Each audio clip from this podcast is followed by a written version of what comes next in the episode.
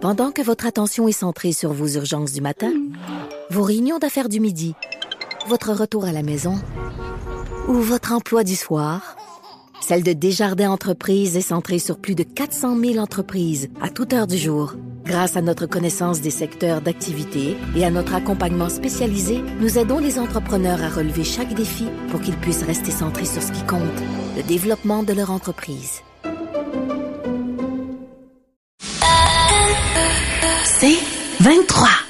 Patrick Lagacé en accéléré. Les meilleurs moments du Québec maintenant en moins de 60 minutes. Je ne sais pas si vous avez vu les images sur les téléviseurs, mais c'est assez impressionnant. Une explosion à Saint-Roch de l'Achigan, ça s'est passé dans un garage. Il y a des employés qui manqueraient à l'appel. Euh, les euh, effets de l'explosion auraient été ressentis dans un rayon de 1 km. On va parler de tout ça avec Sébastien Marcil. Il est maire de Saint-Roch de l'Achigan. Monsieur Marcil, bonjour. Bonjour, M. Lagacé. Merci d'être avec nous. Écoutez, pouvez-vous nous résumer ce qui s'est passé? Ça se passait au, au, au garage Propane La Fortune. Oui, ça se passait là, effectivement, écoutez, vers 11h17, 11h15, là, juste avant midi. Puis, il y a une importante déflagration, une secousse, euh, je dirais, anormale, importante, qui a été ressentie euh, sur plusieurs, plusieurs euh, centaines de mètres, pour pas dire même kilomètres. Vous avez dit un rayon d'un kilomètre, mais euh, moi, je peux vous confirmer que la, secousse, il y a beaucoup de citoyens qui vont témoigner qu'ils l'ont ressenti à, là, de deux, trois kilomètres. Là. Euh, écoutez, c'est une secousse. Même moi, j'étais dans mon bureau à l'hôtel de ville, à, plus d'un kilomètre du lieu. Et puis tous les employés, on s'est demandé qu'est-ce que c'était. On s'est dit, on pensait que c'était une chute de glace, une secousse, un tremblement de terre. Et puis tout de suite après, ben là, on a eu l'information qu'il y avait une explosion là, dans, au, euh, chez Pétrole La Fortune, qui est situé en, en, périmètre du village, en périphérie. Euh, écoutez, après ça, ben là, c'est le questionnement, c'est c'est important, ça l'est-tu pas, puis là, on se rend compte que le, littéralement le bâtiment est une perte totale, euh, que la déflagration est extrêmement importante, euh, violente. Et puis maintenant, ben écoutez, là, on laisse les services. L'incendie a été maîtrisé, ça c'est la bonne nouvelle. Euh, au moment où on se parle. Donc, euh, donc voilà, écoutez, on est, on est sous le choc actuellement, encore. Euh, vous dites que le bâtiment est une perte totale. Ça a été soufflé par, par, par la déflagration d'un coup? Oui. Oui, oui, tout à fait. Écoutez, la déflagration a été, a été tellement violente que, le, en tout cas, les informations, même les, services de sécurité incendie ont, ont eu de la difficulté justement à s'approcher pour maîtriser l'incendie. Ça a été, ça a été assez long pour maîtriser l'incendie. Euh, au moment où on se parle, il n'y a pas de risque d'explosion euh, supplémentaire. On en craignait parce qu'on on en a craint pendant longtemps. C'est pourquoi qu'il y a eu un périmètre d'évacuation qui a été érigé dans le tour d'un kilomètre du lieu de l'explosion, parce qu'on craignait qu'il y ait d'autres déflagrations subséquentes.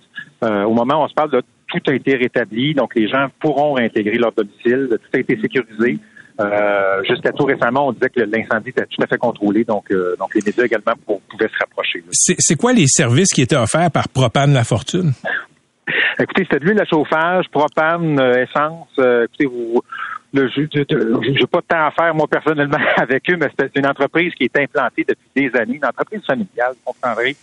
Euh, puis tout le monde connaît les La Fortune dans le coin. Hmm. Excusez-moi de, de l'émotion, mais comprendrez que c'est, on est frappé en plein cœur aujourd'hui parce que euh, c'est, des gens qu'on côtoie, c'est des gens qu'on connaît qui, qui aujourd'hui ben sont, sont, sont été touchés. On a été touchés en plein cœur, ça de la aujourd'hui.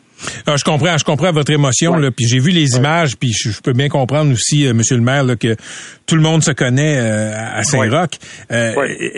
écoutez, pour que ça explose comme ça, est-ce que est-ce que c'était pas juste des bonbonnes de barbecue? J'imagine qu'il devait avoir un réservoir là. Écoutez, il y avait des, il y avait plusieurs réservoirs et, euh, donc, écoutez, là, je laisserai l'enquête euh, et mettre les conclusions. Mais chose certaine, on, peut présumer qu'il y a eu l'explosion d'un réservoir euh, compte tenu de la déflagration. Et la crainte, en tout cas, c'est qu'il y, en ait eu d'autres au, suivant, suivant l'incendie puis, puis suivant l'explosion. Et c'est pour ça, dans le fond, puis la, ah, écoutez, aujourd'hui, moi, j'ai été très impressionné. L'intervention des services de sécurité incendie à l'aide de drones. Ils ne pouvaient pas s'approcher physiquement par risque qu'il y ait une autre explosion. Mhm. Donc, ils ont utilisé des drones pour, pour garder leur distance. Donc, ça, ça a permis, en tout cas, de, d'intervenir au, meilleur possible pour, pour limiter les dégâts. Ils ont créé des tranchées aussi pour, pour éviter aussi qu'il y ait des déversements dans la rivière. Donc, sincèrement, il y a eu un très, très beau travail de collaboration entre les pompiers, la, la Sûreté du Québec également, pour l'évacuation également des personnes. Donc, euh, donc en tout cas, euh, malgré tout, malgré la, la, la tragédie, ben, ben en tout cas, ça, a été, ça a été les bonnes nouvelles du jour. Puis il y a un centre de refuge également qui était là pour soutenir les, personnes évacuées. OK. Monsieur le maire Marcel, il y a combien de personnes qui manquent officiellement à l'appel? Écoutez, c'est la question que tout le monde se pose et c'est la question comme maire qu'on qu'on veut pas supposer, je vous dirais. Il y a au moins une personne qui manque actuellement, qui a été déclarée lors de l'explosion. Euh, on a parlé du nombre de trois. Euh, on est toujours à la recherche de ces personnes-là. Donc, écoutez, vous comprendrez que par respect pour les travailleurs, pour les familles touchées, on, laisse, on laisse les spécialistes, les, les enquêteurs faire leur enquête. Là. Euh, donc, écoutez, mais oui, effectivement, il y, a des, personnes qui manquent à l'appel, au moins une personne qui manque à l'appel au moment où on se parle. Et c'est, ça rajoute, je dirais, c'est ça le, cœur de la tragédie, c'est, celui-là. Mais si je comprends bien, Monsieur le maire, je comprends que c'est un moment difficile pour vous, là, puis les gens de Saint-Roch. Mais il y a, non, excusez-vous euh, Il n'y a pas de, il a pas de décès confirmé. C'est-à-dire qu'on n'a pas, on n'a pas. Moi, je vous il n'y a pas de décès confirmé à l'heure où on se parle, je vous le confirme, M. Legas. Très bien, parfait. Merci beaucoup. Euh, on salue, vous l'avez fait, mais on salue les pompiers qui ont travaillé dans des conditions euh, assez difficiles, euh, jamais faciles, des incendies semblables. Merci, Monsieur le maire, merci de nous avoir parlé. Merci à tous, puis merci aux auditeurs pour tous les, messages de solidarité qui ont été envoyés. Euh, Saint-Roch de la pour merci. Merci beaucoup. Merci à tous. Salut, à la prochaine. C'était Sébastien Marcil, très ému, maire de Saint-Roch de la Chigan. Je rappelle qu'il y a eu une explosion dans un garage. Euh, propane La Fortune. Il semble que, je vous le disais, là, c'était pas seulement des bonbonnes de barbecue. Euh, il y avait des, des, quand même des gros réservoirs. Il semble que ça euh, puisse desservir là, les, les familles agricoles, les travailleurs agricoles dans ce coin-là. Et ça a été soufflé et beaucoup, beaucoup d'impact à un jusqu'à un kilomètre, les gens ont ressenti la déflagration.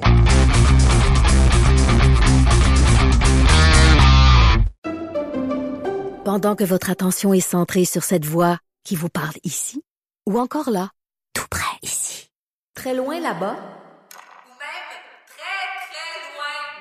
Celle de Desjardins Entreprises est centrée sur plus de 400 000 entreprises partout autour de vous. Depuis plus de 120 ans, nos équipes dédiées accompagnent les entrepreneurs d'ici à chaque étape pour qu'ils puissent rester centrés sur ce qui compte, la croissance de leur entreprise. Vous le savez, la relation entre le Canadien et le Québec francophone, c'est c'est pas toujours simple. Euh, je me souviens, il y a, euh, mon Dieu, quasiment 20 ans, là, quand Sakou Koivu été nommé capitaine et qui ne parlait pas français, ça avait été euh, une grosse, grosse histoire. Il y avait eu beaucoup de déceptions chez les francophones et d'année en année, il y a toujours des histoires qui concernent le Canadien et le fait français qui sont un peu décourageantes. Et là, ben, écoutez, une nouvelle encourageante euh, qui est sortie euh, ces dernières heures. Il y a une dizaine de joueurs du Canadien qui souhaiteraient apprendre le français. Et euh, donc, juste ça, c'est encourageant. Et là, le Canadien va prendre des mesures, semble-t-il. Je vous rappelle que le Canadien compte trois Québécois, Jonathan Drouin, Samuel Montambeau, David Savard. Ça, c'est pour les francophones. Et Mike Matheson, lui, anglophone qui a grandi dans l'ouest de Montréal. Sinon, ben, ce sont des gens qui viennent d'un peu partout. Et généralement, la lingua franca, c'est l'anglais, c'est pas le français. On va parler de tout ça avec l'ancien vice-président communication du Canadien de Montréal, qui connaît bien ces enjeux-là, Donald Beauchamp. Salut Donald. Oui, bonjour Patrick. Donald, content de te parler. Écoute, à ton époque là, euh, comment comment les joueurs réagissaient quand fallait leur expliquer que le Québec c'est une société française et que c'est peut-être une bonne idée là de euh, parler français? Ben, mon époque n'est pas si lointaine que ça. Ça fait juste un peu, à peu près quatre ans. Là. Euh, mais euh, pour répondre à ta question, les joueurs en étaient très conscients. Il faut comprendre que très souvent, les joueurs viennent de huit ou neuf pays différents. Là. C'est pas mhm. juste des, des, euh, des, Américains ou des gens qui viennent de l'ouest du pays, les anglophones. Et puis, ils en étaient très conscients, mais ils connaissaient pas les détails, les subtilités, la réalité quotidienne. Ils se fiaient beaucoup à nous autres pour essayer de comprendre ça. Ça, c'est la... Mais ils comprenaient très bien qu'ils étaient dans un endroit très particulier, où les gens étaient fous du hockey et où les gens parlaient français. Donald, euh, quand, quand j'étais euh, petit cul, il y a des joueurs du Canadien qui s'appelaient Dryden, Gainey, Robinson, même Shot, qui étaient capables de se débrouiller en français. C'est une autre époque, je le sais. Qu'est-ce qui s'est passé entre les années 70 et nos années où c'est devenu ben hautement euh, aléatoire le fait qu'un joueur du Canadien parle français? Ben, c'est une bonne question. Moi, je te dirais que le hockey, c'est beaucoup commercialisé. Il y a eu beaucoup plus d'équipes. Les joueurs viennent d'un peu partout. Et puis, euh, donc, on, on a plus vu ce modèle-là, là, comme tu mentionnes. Tu parlais de Bob Gainey, par exemple. Mais Bob Gainey, j'ai travaillé avec lui lorsqu'il a été directeur gérant, puis c'était assez spécial. Bob, c'est un anglophone qui parlait français, puis il rentrait dans mon bureau, puis une petite anecdote, il me disait, Donald, j'ai fait un échange pour Alex Kovalev. Euh, j'ai fait mon travail, mais en français, là, pas en anglais, par respect puis il savait qu'il s'en allait s'adresser aux maisons en français principalement. Et là, il me disait, maintenant, euh, c'est toi le responsable, on fait quoi? OK? Ça, c'était du respect pour le français, mhm. pour, euh, pour euh, la fonction et tout. Maintenant, euh, c'est clair que, que les joueurs sont pas nécessairement dans ce, cet état d'esprit-là aujourd'hui. Par contre, quand j'étais là, les dernières années que j'étais là, on avait organisé des cours de français. En fait, j'avais embauché un prof de français. Hmm. Un peu comme je crois que... Et j'avais embauché un prof, c'est une dame, elle s'appelait Nada, c'était son prénom. Et elle avait rencontré tous les joueurs de l'équipe. J'avais organisé un meeting, les, les gens, les, les dirigeants hockey étaient d'accord avec ça. Et elle avait tout expliqué ce qu'il fallait. Au début, je dirais qu'il y a au moins huit ou neuf joueurs qui ont, qui ont assisté au cours. Et puis, euh, elle leur offrait ça à peu près une fois par semaine. Et puis évidemment, euh, avec le temps, leur horaire est tellement chargé et tout euh, que les gars pouvaient pas assister tout le temps au cours, ils étaient sur la route, mais il y avait un intérêt pour ça. Et puis je suis content de voir que le Canadien il, ramène ça aujourd'hui. Et puis euh, si je peux te raconter une petite anecdote, celle-là est très intéressante, c'est quand Max Pacioretty avait été nommé capitaine du Canadien. Ça s'était fait un, disons, on va dire un mardi soir à 8 heures le soir, je m'en souviendrai toujours. On était dans un local, les joueurs avaient tout voté et puis là on avait le résultat final et on l'annonçait le lendemain à midi à Brossard au complexe sportif, c'est-à-dire l'aréna d'entraînement. Et là, j'avais fait venir Nada, la, prof de français, au, euh, au, euh, à l'aréna à Brossard. Et elle avait passé une heure avec Max Pacioretty pour, avec, et lui, il était d'accord parce que je l'avais appelé avant, pour le préparer pour sa conférence de presse. Et il avait son premier, euh, ses premiers commentaires avaient été en français. Évidemment, il les avait lus. Il avait passé une heure de temps avec le professeur pour se préparer pour ça juste pour donner une idée de comment tu peux euh, tu peux amener ce type de, de, collaboration là sur le français à l'interne. Et Donald, euh, un joueur très très populaire euh, des dernières années, qui était là quand tu étais vice-président des communications chez le Canadien, c'est Piqué Souban. Et on va écouter un extrait de Piqué au moment où il a annoncé son engagement à la hauteur de plusieurs millions de dollars avec l'hôpital de l'hôpital général pour enfants, le Children. Je suis fier de marcher dans la part de mon idole Jean Béliveau. En redonnant à la collectivité pour mon implication et mon soutien. Madame Béliveau, j'espère faire honneur à votre mari. Dans la vie, je pense que ce ne sont pas nos accomplissements qui nous définissent, mais bien nos actions envers les autres. Je vais te dire, Donald, j'écoutais le ministre des Transports fédéral tantôt. Le français de Piquet était bien meilleur. Il était, oui, Piquet, Piquet c'était un, un, jeune homme flamboyant et puis qui avait une histoire d'amour avec Montréal, mais je pense également avec Madame Béliveau. C'est incroyable le lien qu'ils avaient entre les deux. Mais tu as tout à fait raison. Son français est intéressant. Puis encore une fois, Piquet, moi je le voyais tous les jours dans l'exercice de mes fonctions et chaque fois qu'il me voyait le matin en arrivant, c'était Bonjour Donald, comment ça va? Tout le temps en français, très respectueusement. Et ça, euh, euh, c'était pas donné à tous les joueurs de faire ça, mais je suis content de voir euh, que l'organisation et les joueurs ont un intérêt pour vraiment retourner apprendre le français. Donald, question, question délicate, mais comme tu n'es plus à l'emploi du Canadien, tu vas peut-être pouvoir me répondre. Il y, a, des clubs dans le monde, je pense au FC Barcelone, je pense que les joueurs qui sont recrutés dans ce grand club de soccer sont obligés d'apprendre le catalan, la langue là-bas là, en Catalogne. On me dit aussi qu'au Paris Saint-Germain, on me dit qu'il y a aussi un règlement dans les contrats comme ça pour apprendre le français. Est-ce que ça a déjà été considéré chez le Canadien de dire tu joues pour nous, ben tu vas prendre des cours de français? À ma connaissance, non, pas comme ça, pas de façon formelle. Par contre, moi, j'ai tout le temps pensé que c'est très important que tous les gens qui euh, faisaient partie de l'organisation soient exposés aux Français. Euh, que ce soit par des cours ou que ce soit tout simplement par euh, dans l'entourage quotidien. C'est sûr que la langue de travail, c'est l'anglais, on mm. comprend tout ça. Mais de notre côté, euh, on est ici au Québec, spécial, les joueurs le reconnaissent. Et il y a trois manières de voir ça. Il y a l'organisation qui peut avoir un rôle là-dedans, comme ça semble être le cas en ce moment avec le Canadien et à l'époque quand j'étais là. Dans un deuxième temps, tu as des agents des joueurs, leur entourage, eux autres peuvent mettre beaucoup de pression et, et intéresser leurs joueurs à parler français. Et finalement, ça finit avec la volonté du joueur de l'apprendre le langage. Et tu parlais de Sakou Koivu tout tantôt, euh, mhm. tantôt, Patrick. Mais Sakou Koivu, là, il prenait des cours de français, mais ça fonctionnait pas. Son épouse, Anna, elle parlait français couramment. Nos conversations étaient en français hmm. et lui, il n'était pas capable. Peut-être était-il un petit peu trop orgueilleux, il voulait pas prendre de chance. Malheureusement, ça arrive avec les joueurs de hockey. Et s'ils peuvent briser cette barrière-là, ben, ça pourrait être un gros pas de franchi pour, euh, pour l'avenir. Exemple avec euh, euh, Nick Suzuki, qui est le capitaine du Canadien, qui semble être prédisposé, lui, à être capable de parler français. Donald, j'ai beaucoup pensé à toi en début de semaine. Je suis content qu'on se parle maintenant. Bon, tu as été responsable des communications, des relations publiques du Canadien de Montréal pendant 25 ans. Tu as été dans, cette équipe-là, donc dans l'interface entre le club puis la société québécoise. Quand tu as vu euh, le scandale impliquant le CF Montréal et Sandro Grande, euh, un, entraîneur qui a été embauché, qui a été viré très rapidement quand on s'est rappelé euh, les choses épouvantables qu'il avait dites le 4 septembre 2012 lors de l'attentat contre le Métropolis. Il avait souhaité que le tireur ait pas raté Madame Marois. Qu'est-ce que ça t'a inspiré comme réflexion sur les responsabilités d'un club par rapport à la société? Ben, c'est pas compliqué. Dans un premier temps, ils ont complètement manqué le bateau. Et puis, euh, ils ont créé, eux autres, même une crise assez importante, même si ça a duré quand même pas longtemps, quelques jours.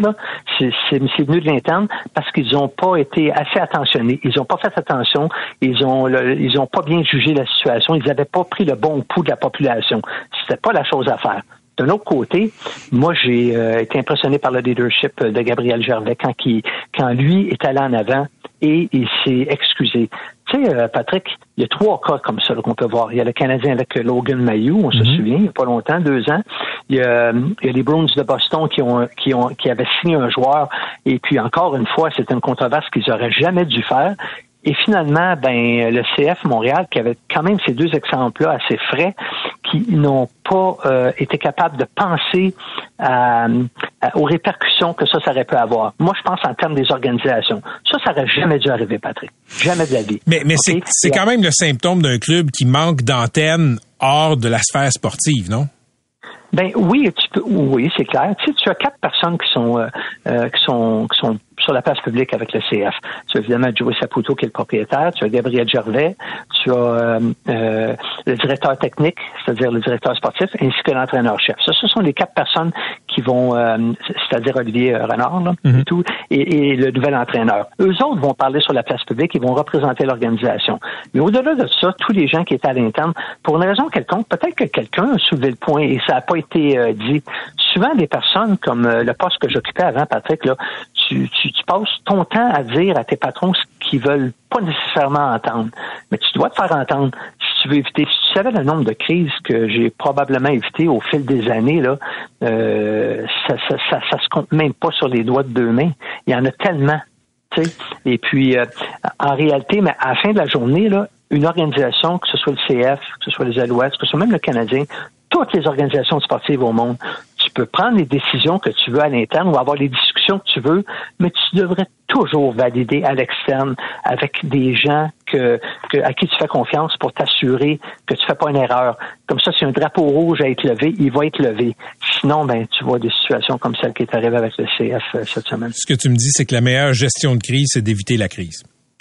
Oui, exactement. mais pour l'éviter, tu dois consulter, parler à du monde, t'assurer que tu fasses pas une erreur ça commence avec ça. Bien dit. Toujours un plaisir de te parler, Donald. Merci. Ça fait plaisir, Patrick. Je te souhaite une bonne journée. C'était Donald Beauchamp, qui est conseiller spécial chez TACT désormais. Il a été vice-président des communications associé au Canadien de Montréal pendant 25 ans. Il y a une députée fédérale libérale de l'équipe de euh, Justin Trudeau qui s'est levée et qui a causé la surprise. Je dis causer la surprise parce que euh, c'est assez rare que le parti gouvernemental, on va voir un député, une députée se lever et, euh, disons, poser une question embarrassante pour le gouvernement. Ben là, c'est ce qu'elle a fait, cette députée-là. Elle a demandé à ce que Jenica, elle s'appelle Jenica Atwin, elle a demandé à ce que le glyphosate soit interdit au Canada. C'est un herbicide. On va parler avec quelqu'un qui s'y connaît en matière de sol, Louis Robert, agronome, retraité du ministère de l'Agriculture. Vous connaissez son nom sûrement parce qu'en 2019, il avait été congédié pour avoir informé des journalistes sur des choses pas très claires qui se passaient au ministère et dans les champs aussi. Et devant le tollé, Louis Robert avait été réembauché. Il a écrit un livre sur son expérience d'agronome au gouvernement. Louis Robert, salut. Salut. D'abord, c'est quoi du glyphosate? C'est un herbicide euh, non spécifique, c'est-à-dire qu'il va tuer toute végétation euh, en croissance ou en vie, si on veut. Là. Oui, sauf il ne tuera pas les, euh, les organismes génétiquement modifiés, mais soya, canola, qui sont qui ont été modifiés génétiquement pour résister au glyphosate. Mais il va il va détruire complètement toute autre herbe qui pousse dans son dans son passage. Est-ce que est-ce que c'est dangereux pour les humains? Je pense que les, il y a un risque euh, potentiel euh, important. Puis les, les, à mesure qu'on en découvre un peu plus euh, par des recherches sur la santé humaine, les effets sur la santé des animaux aussi, sur l'environnement, il s'avère que oui, c'est il y a des risques importants qui, qui découlent principalement, vous savez aussi que glyphosate par unité qu'on appelle matière active, c'est-à-dire par kilo de, de molécules, si on veut, ou de produits, n'est pas plus, est, en général moins toxique que la plupart des pesticides utilisés, sauf que il est utilisé tellement partout et à chaque année dans à peu près la grande majorité des champs de maïs et de soya du Québec, de sorte que, et en Amérique du Nord en général, là, de sorte qu'il il, finit par se retrouver à peu près partout, puis ses produits de décomposition aussi euh, se retrouvent aussi euh, à peu près partout maintenant dans l'environnement. C'est beaucoup plus une question de quantité, hein, puis de généralisation. Le glyphosate fait partie d'un système de culture qui nous vient du Midwest. C'est des monocultures de maïs et de soya qui sont dépendants de l'usage de glyphosate. Mais nous, on n'est pas, en théorie, en tout cas agronomiquement parlant, on n'est pas dépendant de ça. D'ailleurs, des producteurs aujourd'hui, depuis toujours, qui, qui se débrouillent très bien sans usage de pesticides d'ailleurs. Puis donc, mais c'est un peu une, je dirais, une croyance populaire entretenue par des lobbies évidemment, là, puis la pression euh, commerciale pour euh, l'utilisation de ce système-là de monoculture. Mais véritablement, c'est pas le meilleur système agricole. Puis moi, je suis euh, depuis toujours j'essaie d'ouvrir la porte euh, aux producteurs agricoles et aux agronomes pour qu'on qu'on mette en place un système qui est plus rentable, moins nocif pour l'environnement, puis la recherche nous a démontré que c'est possible de le faire. Il me semble avoir vu un reportage il y a quelques années, là, euh, contemporain à votre congédiement, Louis Robert, c'était à la semaine verte. Et ce qu'on montrait, c'est que le glyphosate, ça peut être utile, mais euh, ce que le fabricant fait, c'est qu'il donne de l'information erronée pour qu'on l'utilise à outrance dans toutes sortes de, euh, de sphères d'activité dans les champs. Est-ce que le problème, c'est qu'on l'utilise ou qu'on l'utilise trop? Euh, moi, je suis convaincu que c'est parce qu'on l'utilise trop, là, euh, puis qu'on croit à tort qu'il euh, y a plusieurs producteurs agricoles croient qu'on ne peut pas s'en passer, hein. Puis alors que c'est faux, il y a des moyens, des méthodes alternatives de contrôle, démontrées en recherche aussi, qu'on pourrait transférer sur les fermes. Puis, vous savez, hein, si on mettait en place, si on mettait en pratique ce que la recherche agronomique nous démontre depuis de nombreuses années, euh, on aurait réduit plus que la moitié du problème des pesticides. L'usage des pesticides serait réduit de plus de la moitié. Hein? Et puis, euh, il y a une résistance, puis il y a du, des lobbies qui se mettent en travers de la, du transfert de connaissances. C'est beaucoup une question de ça. Mais pour ce qui est, pour revenir à votre question plus précisément, vous savez que le, fabricant, il n'y a pas beaucoup de, de, marge de manœuvre parce que c'est sur l'étiquette. Hein? Euh, autrement dit, il, est plus difficile, pense par exemple aux engrais, au domaine des engrais minéraux, mais dans le cas des pesticides et du glyphosate euh, en particulier aussi, là, euh, il est plus difficile de sortir de l'étiquette, c'est-à-dire de sortir des méthodes euh, homologuées d'application du produit. Fait que, je crois pas que ce soit tellement ce, ce, problème-là là, qui sont en cause. C'est juste, comme je le disais au début, c'est qu'on bâtit au Québec, on a imité la méthode de, de, grande culture qui nous vient du Midwest. Là, et on, a voulu compétitionner alors qu'on a une surface agricole relativement restreinte, donc on devrait occuper par des cultures plus vivrières, plus maraîchères, qui peuvent être destinées plus davantage à l'alimentation humaine que, ces, grains-là qui ont, peu de valeur, relativement peu de valeur, mais qui, puis pour les produire de façon rentable, on, on, pense qu'on est obligé de le faire selon le, euh, le modèle de, du Midwest. Mais on pense qu'on est obligé de le faire parce que l'information qui est donnée vient principalement des fabricants? Oui, exactement. Les, les, les, les fabricants ont infiltré euh, euh, l'ordre des agronomes, ils ont infiltré l'UPA, puis le message passe de tout, tout, tout, bord du côté. Puis c'est principalement pour nous, pour donner à penser qu'il y a une seule façon de produire, puis c'est avec les, euh, les, les, OGM, puis l'usage de glyphosate, entre autres, mais aussi d'autres technologies, alors qu'on peut, on aurait dû faire le choix. D'ailleurs, à l'époque, je me rappelle, juste donner un exemple rapide, quand les OGM sont apparus sur le marché, euh, on, on savait, la recherche agronomique nous disait que attention parce qu'il y, a y a un grand risque de développement de, de résistance au glyphosate, par exemple. Donc, des mauvaises herbes qui vont devenir résistantes. Puis on a un problème actuellement au Québec avec des mauvaises herbes qui sont comme dans, comme dans mes doigts d'ailleurs. C'est une fuite en avant. Euh, il y a des mauvaises herbes, des super mauvaises herbes qui sont résistantes à quatre groupes de différents herbicides maintenant qu'on trouve au Québec. Puis là, la, réaction traditionnelle un peu stupide de, l'industrie, c'est de de, de, de, proposer d'autres formulations pour venir à bout d'une mauvaise herbe, mais les populations vont toujours évoluer pour développer des résistances à, ce que vous dénonciez, Louis Robert, là, comme agronome au ministère de l'Agriculture, il y a quatre ans, là, dans l'histoire qui était sortie, dans le fond, c'était le poids euh, exagéré des lobbies dans les politiques publiques, dans l'influence euh, qu'on peut avoir dans les champs. Maintenant, vous n'êtes plus là. Est-ce que vous trouvez que ça a changé? Est-ce que votre congédiement et réembauche, ça a changé les mentalités? Euh, c'est une bonne question. Je dirais que ça l'a, euh, ça l'a favorisé une certaine évolution, mais dans les, dans le pratico-pratique, dans le concret, pas beaucoup. Euh, vous savez qu'il y a une légère réduction, on observe une légère réduction, réduction dans l'utilisation de, de, pesticides au Québec, mais c'est beaucoup plus le fait de, de la popularité croissante de, de l'agriculture biologique, par mmh, exemple, mmh. de certaines réglementations du de l'Environnement et de, de, la pression du public, ce qui est une très bonne chose. Mais on aurait dû réduire les pesticides il y a déjà très longtemps. Ça fait 30 ans. Vous savez qu'officiellement, ça, j'aime ça le rappeler, là, parce que c'est assez scandaleux. Ça fait, ça fait plus de 30 ans. En 92, la première stratégie phytosanitaire visait à réduire l'usage de pesticides au Québec. Puis les organismes qui étaient, qui supportaient cette stratégie-là, c'était le MAPAC, l'UPA, puis le ministère de l'Environnement. Il n'y a jamais eu de résultat de ça. on s'est jamais posé la question pourquoi ça va pas fonctionner. On a, on a rétabli de nouveaux plans avec les objectifs. Ça n'a jamais marché non plus. Donc, euh, c'est, c'est pas d'hier. Là, ça, commence à fléchir, mais par des pressions euh, du public, comme je disais, l'agriculture biologique, etc. Mais euh, il y, a, moyen de... vous savez, il y, a, des pressions, des invitations. Puis, comme je, je l'écrivais dans mon livre aussi, puis je le dis, c'est que c'est pas tellement que les lobbies sont forts, c'est qu'on les invite. Hein? Vous savez, les pouvoirs politiques, les dirigeants des organismes qui sont censés défendre l'intérêt public invitent ces représentants-là sur les comités et, on, est à l'écoute beaucoup de, ces gens-là qui sont en conflit d'intérêt hein, sur le temps passant. Hmm. que les, c'est ça le c'est ça le problème, c'est que les gens mandatés pour défendre l'intérêt public, ils, ils, s'appuient beaucoup trop sur euh, les informations ou disons les pressions qui viennent de ces milieux-là. C'est ça. Le, pas juste les compagnies, l'UPA aussi euh, n'a pas, pas été très, très euh, positif. Le, vendeur d'un produit agricole, il risque pas de dire que euh, ça peut être dommageable ou qu'on devrait l'utiliser juste la moitié du temps. Exact. Moi, moi, en fait, je les blâme pas sur la base des principes parce qu'ils défendent leurs intérêts c'est beaucoup plus euh, les puis on est gâtés au Québec, on en a plein qui en théorie sont supposés défendre l'intérêt public puis qui ne, le font pas. Moi, je n'ai pas grand reproche à adresser aux représentants des compagnies, hein, parce que c'est sur la base qu'ils défendent parfaitement les intérêts de, de, leur client employeur. Hein.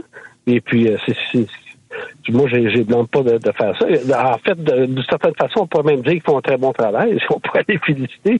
Ça sarcastique un petit peu, mais il reste que c'est beaucoup plus du côté des organisations qui, tu sais, on, on, paie des gens hein, pour défendre l'intérêt public. Puis c'est ce que c'est ce que j'ai dénoncé aussi. Puis le fait aussi que le MAPAC a, a complètement négligé là le, sa fonction de transfert de connaissances là, au profit des suite aux pressions de l'UPA. On a fait des réductions d'effectifs. Puis là, la majorité des agronomes au, au MAPAC, euh, ce qu'ils font, c'est de la gestion de programmes d'aide financière. Hein. Donc du transfert, mais pas de transfert de connaissances, du transfert d'argent, ce qui est pas très, très structurant puis productif pour l'agriculture. Merci d'avoir été avec nous, Louis Robert. Bonne journée. Pas de problème. Merci. À, à la prochaine. C'est Louis Robert, agronome, ex-fonctionnaire du ministère de l'Agriculture.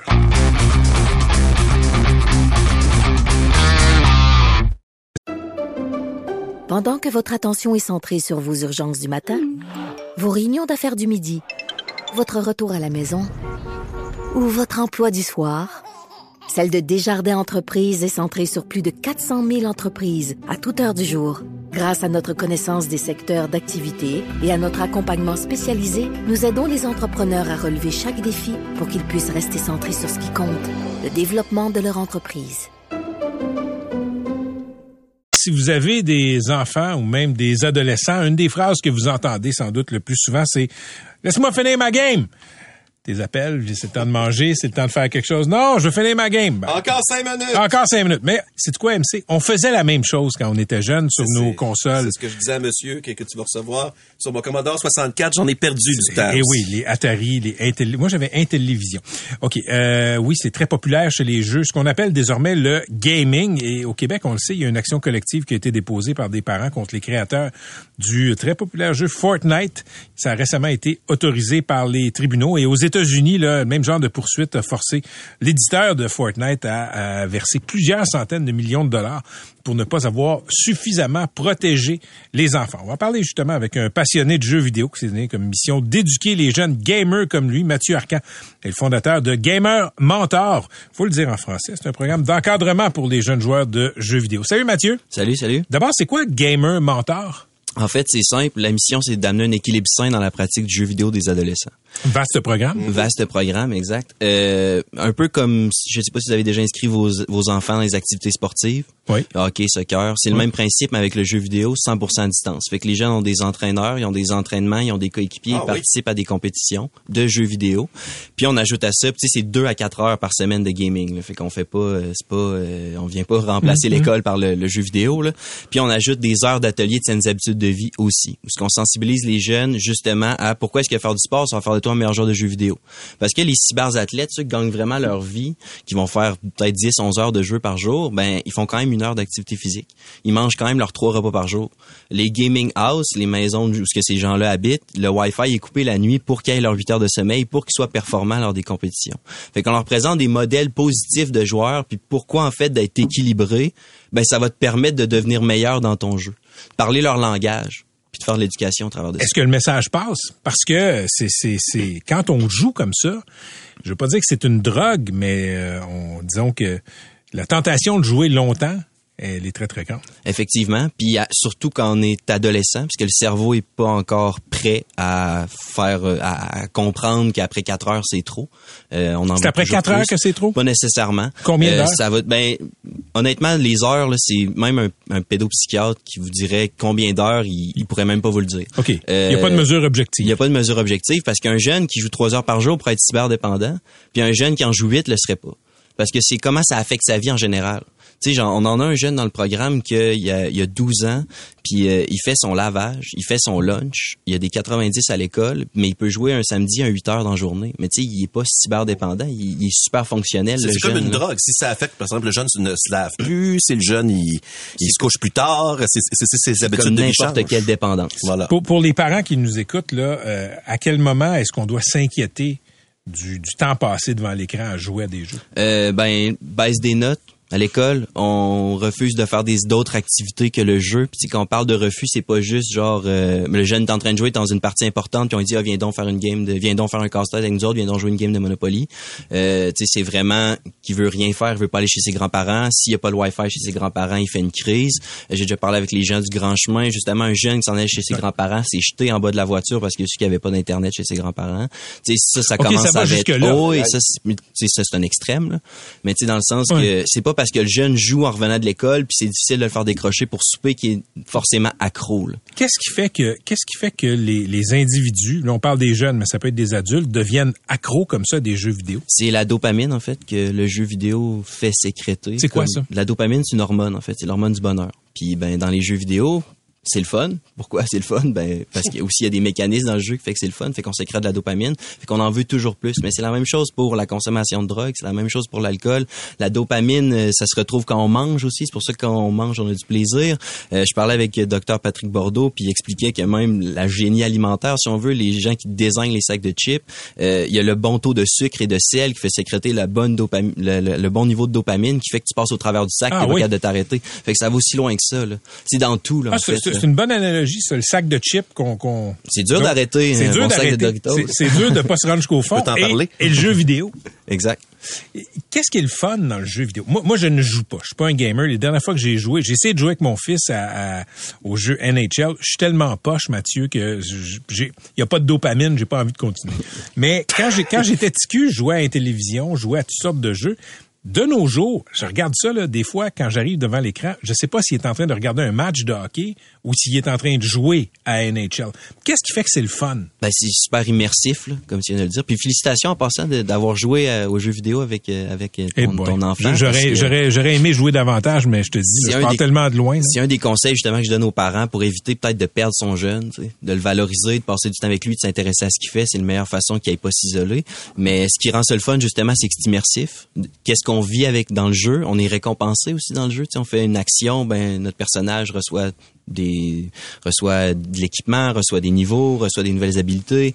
Euh, après ça, ben il y a le fait de gagner une victoire. Tu sais, à Fortnite, quand tu gagnes ta partie, ben t'es le seul qui a survécu sur 100 joueurs. Tu sais, Mm. c'est c'est valorisant aussi. Tu sais, quand t'es bon dans le jeu vidéo, mais t'es pas nécessairement bon à l'école, c'est où que tu vas avoir envie de mettre du temps. Tu sais, où est-ce que tu te sens bien? Ben, C'est une façon d'être ensemble aussi. Moi, je démonise pas ça. hein. Je, dois, je dois te le dire, Mathieu. Là, Euh, c'est une façon d'être ensemble. Pendant la pandémie, il, il- était devant l'écran. il ne pouvait pas se voir là au début. Là. Euh, je l'entendais parler, mais il jouait en réseau avec d'autres personnes. C'est une façon d'être ensemble aussi dans certains cas. Effectivement, euh, c'est la façon que les jeunes peuvent socialiser avec leurs amis d'école. Tu des fois, moi, quand j'étais ado, c'était ça. Euh, les soirs de semaine, je pouvais pas aller à l'extérieur de la maison. Je pouvais pas voir mes amis d'école. Euh, fait que le seul moyen, c'était en ligne avec les jeux vidéo? On, on parle beaucoup des jeunes, mais je pense que c'est- tous les âges. Je voyais des joueurs de hockey de la Ligue nationale, euh, des équipes nationales ont coupé l'accès au Wi-Fi parce qu'ils jouaient à, à- à Fortnite toute la nuit au lieu de ce qu'ils faisaient, ça affectait leur performance évidemment. Est-ce que ça peut nous frapper à tout âge là? Est-ce que ça, moi-même à 50 ans, là, c'est possible que ça me frappe en pleine face puis que je me mette à manquer des nuits? Ben oui, ça se pourrait. C'est possible. C'est une addiction comme n'importe quel autre. Ouais, comme n'importe quel autre. Puis l'âge moyen du joueur, c'est 34 ans. OK. Ce qui est drôle, c'est que la tranche d'âge qui dépense le plus dans les jeux, c'est les femmes de 35-44. Les- ah oui, les femmes. Ouais, puis après ça, c'est les adolescents de 12-17 masculins. Mathieu Arcan, je, je rappelle que tu es le fondateur de Game Gamer Mentor. C'est un organisme là, qui aide, disons, à apprivoiser la bête des jeux vidéo. Euh, euh, on a su, tu sais, des années plus tard, que les fabricants de cigarettes s'arrangeaient pour que leurs produits produisent une dépendance. Plus on en comprend sur nos outils numériques comme le téléphone, comme les Facebook, etc., il y a le même genre de, euh, le même genre de procédé qui est utilisé par les scientifiques. Euh, le message qu'on voit sur notre écran d'accueil, ça nous donne de la dopamine. Est-ce qu'on sait si les fabricants, les éditeurs de jeux vidéo ont les mêmes approches, disons, pas trop catholiques? Ben, c'est connu qu'il y a des psychologues qui travaillent à rendre les jeux. Tu sais, par rapport à Fortnite, la poursuite, c'est un peu ça. là. Il a été reconnu qu'il y avait un peu de pratiques malveillantes envers les enfants. Euh, fait que oui, il y a des mécanismes qui sont qui créent de l'addiction dans le jeu, qui permettent de sécréter de la dopamine. Euh, c'est important. Je parle des, je parle souvent des parents qu'il faut qu'ils se responsabilisent, qu'ils s'intéressent à ce que les jeunes font. On veut responsabiliser les jeunes sur leur temps de jeu. C'est important aussi que les entreprises se responsabilisent par rapport à ce qu'ils mettent sur les tablettes. Puis tu sais, nous justement, on peut être un allié de ces entreprises-là. tu sais. Peut-être une job qu'ils n'ont pas nécessairement envie de faire d'éducation avec les enfants, mais nous on est là pour ça. tu sais. Fait qu'on peut devenir un allié des, des compagnies. Très intéressant. Si les parents ont des questions, si euh, si on veut en savoir plus sur de- notre relation avec les jeux vidéo, qu'est-ce qu'on fait? Où on peut se renseigner sur Euh, Gamer Mentor? Lementor.gg, le site internet, sinon la page Facebook, le Gamer Mentor. Euh, puis on est super réactif, puis on a aidé plus de 800 familles là, euh, depuis maintenant trois ans. là. ça va faire trois ans en mai que j'ai lancé ça, là, cette entreprise-là avec ma Très conjointe. intéressant. Merci pour ce que tu fais, vraiment. Ouais. Ben, merci à vous. Merci de me recevoir. Honnêtement, c'est ces petites apparitions-là à la radio qui nous permet de, de recevoir du monde. Puis, euh, Il y a, il y a beaucoup de réactions sur la messagerie, fait que je vais envoyer de- ton site web à ces gens-là. Je crois, c'est je crois qu'il y a une demande, puis euh, écoute, je sais qu'il y a beaucoup de parents qui se posent des questions. On va te réinviter très prochainement. Parfait. Merci beaucoup. C'était Mathieu Arcand de Gamer Mentor. Patrick Lagacé en accéléré. C'est 23. Pendant que votre attention est centrée sur vos urgences du matin, vos réunions d'affaires du midi, votre retour à la maison ou votre emploi du soir, celle de Desjardins Entreprises est centrée sur plus de 400 000 entreprises à toute heure du jour. Grâce à notre connaissance des secteurs d'activité et à notre accompagnement spécialisé, nous aidons les entrepreneurs à relever chaque défi pour qu'ils puissent rester centrés sur ce qui compte, le développement de leur entreprise.